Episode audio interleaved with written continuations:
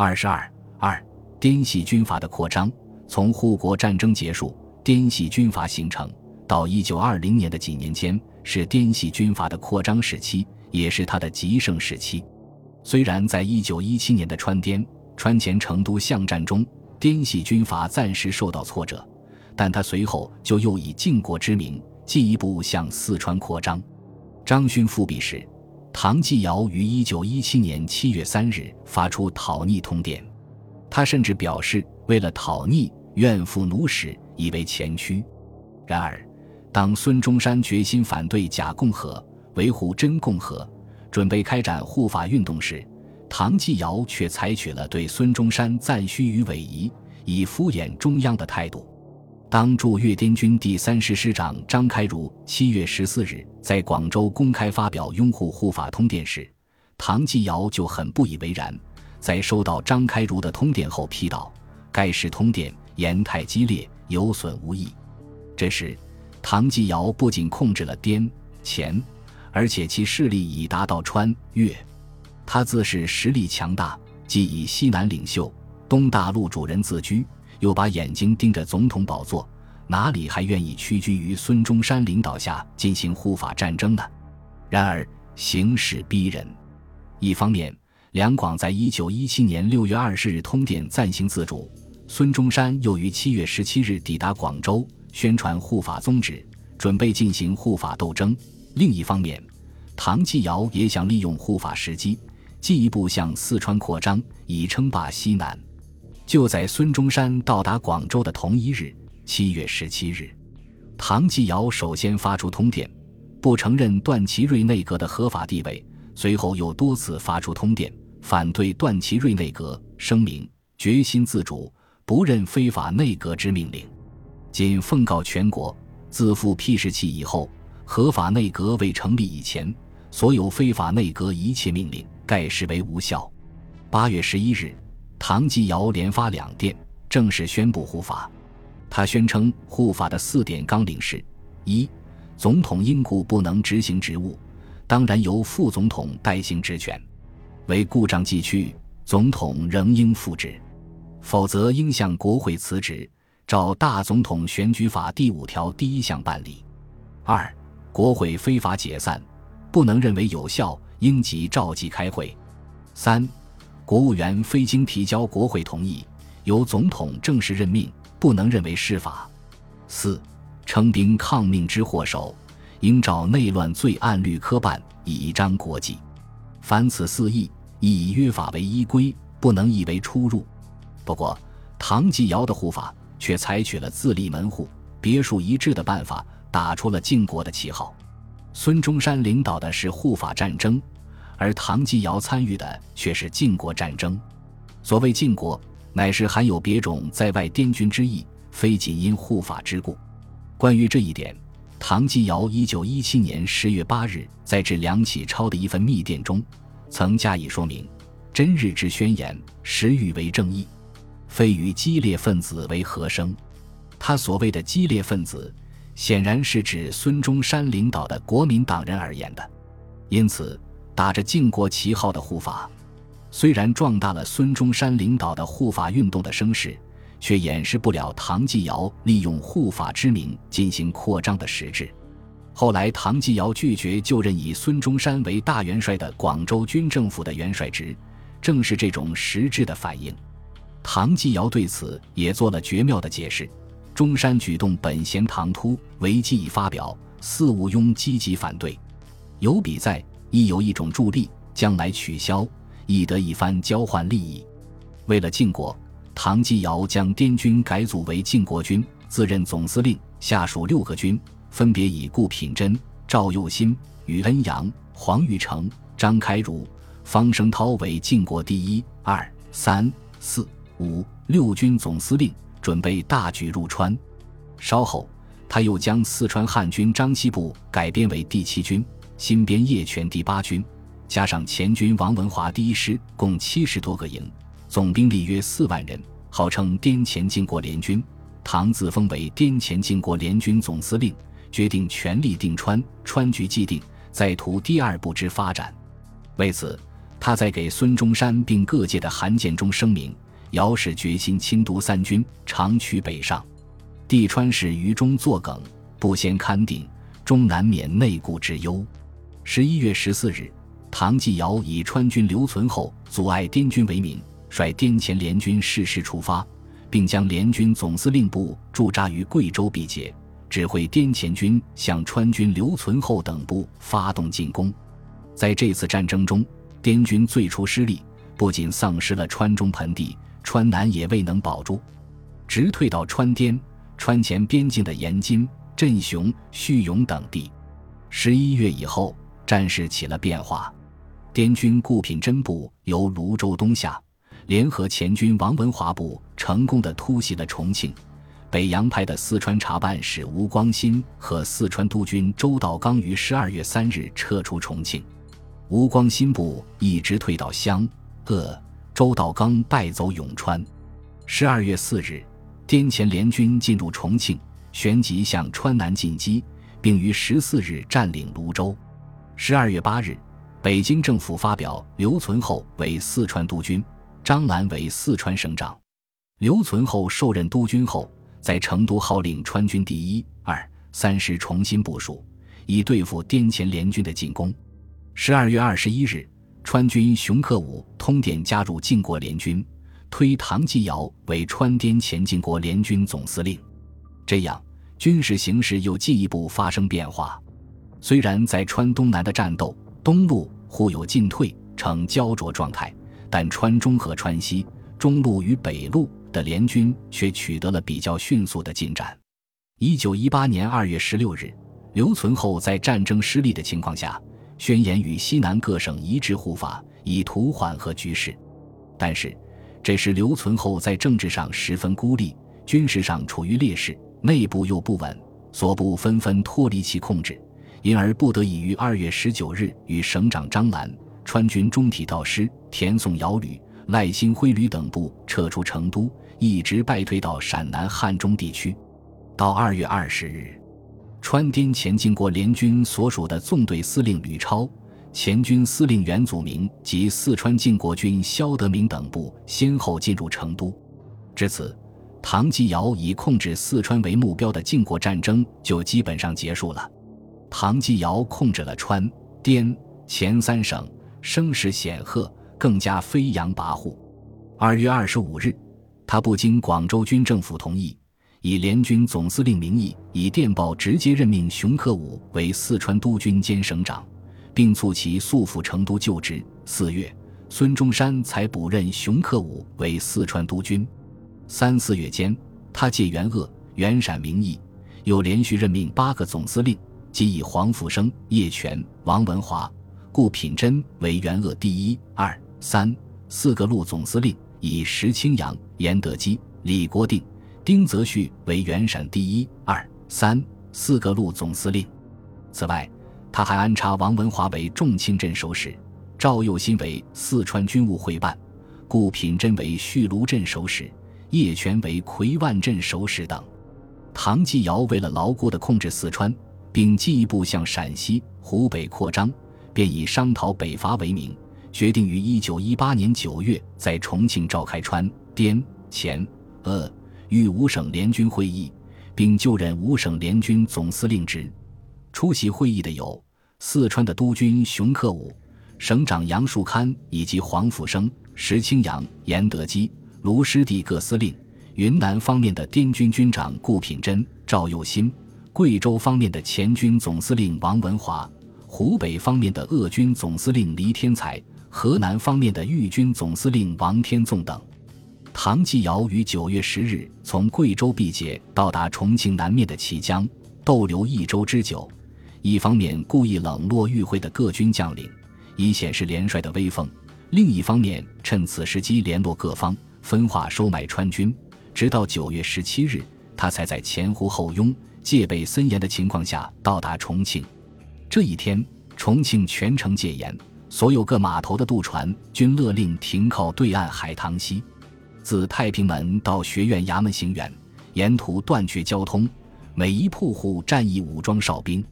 沿街商铺及楼上窗户一律勒令关闭。唐敌海棠溪，鸣礼炮二十一响。乘坐借来的美军摩托艇渡江，经太平门入城，仪仗甚盛。前列为护卫骑兵，次为御用的次飞军、警卫军，头戴钢盔，身背石响枪，手持方天画戟，俨然是帝王出巡的仪仗。再次为长旗官，乘高头骏马，手掌杏黄滚金撕碎，帅旗上绣斗大的一个“唐”字。后面接着才是唐乘坐的八抬绿的大轿，轿内放着绣龙金黄褥靠垫，轿后为唐的坐骑黄骠马紫金鞍。殿后是其护卫大队长龙云率领的护卫大队，他入城后即乘其黄骠坐马，足蹬金镫，浩浩荡荡，威风凛凛进入行辕。他到达重庆后，竟然宣称“今日省界”二字，本不知使者一笑，意思就是要打破省界来兼并四川。而这时已排斥了孙中山的广州军政府也对唐吹捧备至。居然说是西南半壁附托的人，在重庆联军会议上，唐继尧抛出了早先七月在贵州毕节草拟的以准备北伐案为题的所谓“川滇黔三省同盟计划书”。他和贵州督军刘显世已在这个同盟书上签了字，现在就等四川督军熊可武签字，同盟即告成立。这个同盟书的内容大体上可归纳为五点：第一。四川兵工厂作北伐军械弹补充，归联军管辖支配，实际全归滇黔军所有。第二，造币厂亦归联军管辖支配。第三，四川全省的厘税，包括盐税、关税、酒税等，做北伐军军饷的补充，实际是做滇黔军军饷。第四，资中、资阳、简阳、叙府、泸州、重庆、万县及自流井。荣县、威远和会理、宁远、酉阳、秀山各属，凡川东南财富之区，西作滇黔军防地，仅以面积计算，已占当时全省的三分之二。第五，上述各项由联帅总部在重庆特设机构主持办理。唐继尧拿出同盟书，逼迫熊克武签字。熊深感事情重大。一签字就等于正式承认把四川划入云南的势力范围，因而表示无权处理，拒绝签字，并说：“北伐我完全赞同，出兵出款，四川应该尽力所及，兵工厂也应该尽量供给械弹，但全省离税和兵工厂归总部直接掌管，这样重大事件要经省议会通过，我做不了主，即使我个人同意也没有用。”唐继尧从九月十七日到重庆。至十月八日离开重庆的二十天内，翻来覆去的就同盟书条款进行谈判。根据同盟书，滇军提出每月需四川协济三十二万元，黔军提出每月需二十八万元，这样一年共需七百二十万元。熊克武以四川无力负担如此巨款而要求众议，滇军方面坚持不能少，黔军方面则减为每月二十三万元。熊仍认为数额太大，断然拒绝，因此会议未能取得预期的结果。唐继尧于十月二日发布援鄂援陕命令后，匆匆收场，于十月八日离开重庆，经泸州返回昆明。与此同时，陕西、湖南、福建等省部分军事首脑亦以靖国相号召。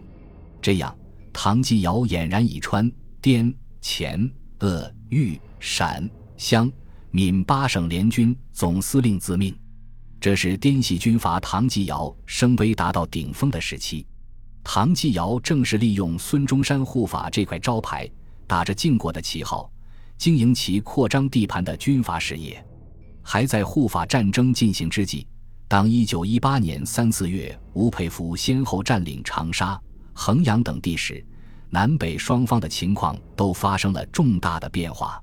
直系军阀鼓吹以和平方式解决西南争端，立即得到了以滇系军阀唐继尧、桂系军阀陆荣廷为代表的西南军阀的响应。六月，吴佩孚与南方湘系代表签订了湖南停战协定，这样湘系就成了西南军阀与直系军阀勾结的中介人。一九一九年二月，南北合议开始以后，吴佩孚与西南军阀的勾结就进一步加紧了。随后，双方共同签订了《救国同盟条约草约》军事密约，详第八章第一节。唐继尧与北洋直系军阀的勾结，使他与孙中山的距离愈来愈远。一九一九年，孙中山把中华革命党改为中国国民党。党人龚世曾劝说唐继尧加入国民党时，唐却正言厉色地表示拒绝，甚至和龚争论的拍桌子。他最后说：“我就是穷的讨饭，也不会加入国民党。”其所以如此，是因为这时他正在做着川滇黔巡阅使的梦。为了实现其川滇黔巡阅使的野心，唐继尧使四川为滇军的征服地，不仅恣意奴役搜括。而且进一步蓄谋倒雄，对川军进行分化，挑动杨树堪、吕超等部川军反对熊克武。一九二零年三月，唐继尧下令免去熊克武四川靖国军总司令职。五月又任命吕超、刘湘为四川靖国军政副总司令，这就又一次点燃了川滇黔战争的导火线。五月下旬，新的川滇黔战争正式爆发。这时。滇军在川有顾品珍、赵又新两个军，唐继尧命令顾、赵两军联合前军王文华部攻击熊克武。虽然在六月十日把熊部赶出成都，转往川北保宁、金阆中，但滇军伤亡五千余人，可见战况是比较激烈的。熊克武退出后，吕超进入成都，于七月十八日就任川军总司令。然而。滇黔军凌驾于吕超之上，并设立了三省联军总部，以唐继尧为统帅，要把川省军民财葛正统归联军总部管理。川省中央税收及地方财政收入与四川兵工、造币粮厂全归联军总部支配。这是过去唐继尧强令熊克武接受，遭到熊拒绝的条件。他又企图强令吕超接受。吕超深感事关重大。以民政应归省长管理，军人不得干政为理由，千言未决。是年秋，熊克武以驱逐客军相号召，联合川军务部分路向城，于两地及川南进攻。九月五日，吕超逃离成都，滇军败退，川军乘胜直追。驻川的滇军第二军军长赵又新于十月八日被打死于泸州城外学士山。于是。滇黔军全线溃退，滇军直退到贵州毕节，驻川的客军全部被逐出了四川。唐继尧向四川的扩张遭到了严重的挫折。驻川的滇军第一军军长顾品珍，原来就不满唐继尧强驱滇军混战，这时又得到熊克武的鼓励，遂以士兵厌战为由，准备班师回滇，驱逐唐继尧。唐派周中岳前往毕节。以慰问为名，观察动静，刺探虚实。周中岳到毕节后，向驻扎毕节的顾品珍提出四个问题：一、此次我军退却之真因；二、我军经此次损失后，现在实力如何；三、现在军队如何分布；四、现在粮许情况如何？顾品珍回答说：滇军在川既有两军，原有三万人，现只剩一万。枪械止于七千余支，自重行李则当然无存。然后反问周中岳：“唐帅既促开和会，何必出兵以征四川？既废除督军之名，何必创树联军之志？”周中岳为唐辩解说：“联帅已将敌焰稍微压服，仍取重于调和，并非有征川之心，始终不过欲排除护法阻碍而已。废都之后，军队无人统帅。”则裁兵计划无从执行，地方治安无人保卫，故暂设联军总司令部，以为收束军队之机关。周中岳回昆后，向唐继尧汇报顾品珍的言行，叔叔可疑。唐为了稳定顾品珍，任命顾为云南东防督办。顾一方面宣誓就职，一方面又率师向昆明进发。驻省的叶权第八军与顾品珍的行动配合。倒戈反唐，在顾品珍大军压境、叶权倒戈、内部分裂、军心动摇的情况下，唐继尧被迫通电辞职，于一九二一年二月八日率亲信卫队百余人离开昆明，乘滇越铁路火车向南出走，流落香港。